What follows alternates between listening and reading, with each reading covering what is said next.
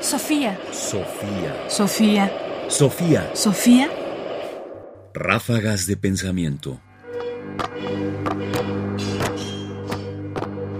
Ráfagas de pensamiento.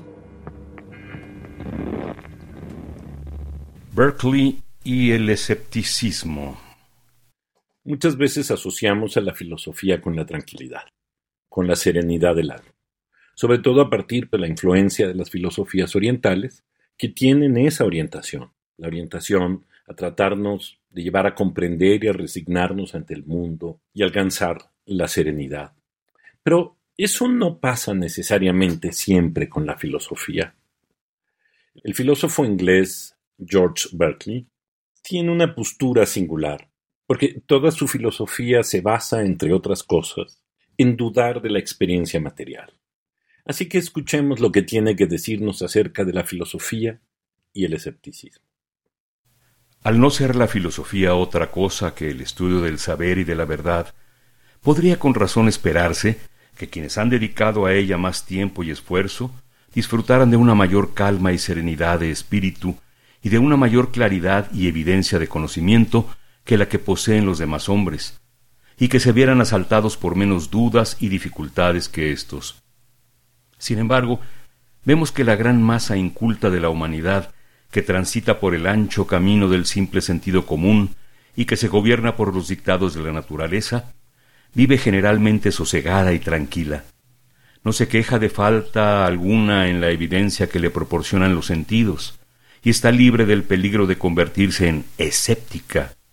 Mas cuando nos apartamos de los sentidos y del instinto para seguir la luz de un principio superior, la razón, y meditamos y reflexionamos sobre la naturaleza de las cosas, mil escrúpulos surgen en nuestra mente en lo referente a esos mismos objetos que antes nos parecía que comprendíamos totalmente.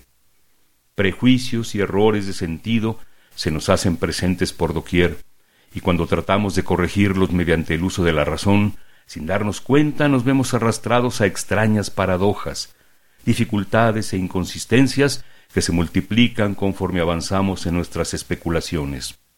Y hasta tal punto es esto así, que después de haber deambulado por intrincados laberintos, nos encontramos en el mismo lugar donde estábamos al principio, o lo que es peor, en una situación de escepticismo irremediable.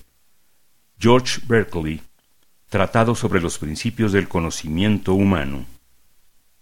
Si escuchamos con atención, la posición de Berkeley es un poco decepcionante, sobre todo para aquellos que piensan que la filosofía puede asociarse con la serenidad.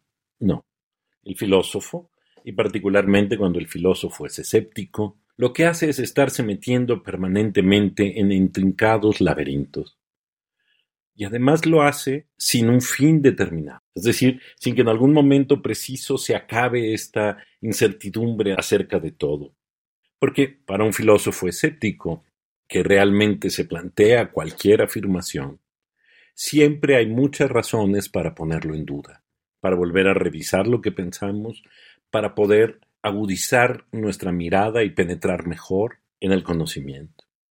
En nuestros días esta reflexión es importante, porque enfrentamos un momento en que hay demasiadas ideas puestas en el aire, compartidas sin filtro, llevadas hasta nuestros ojos, ya sea por las redes sociales o por la televisión o por la radio.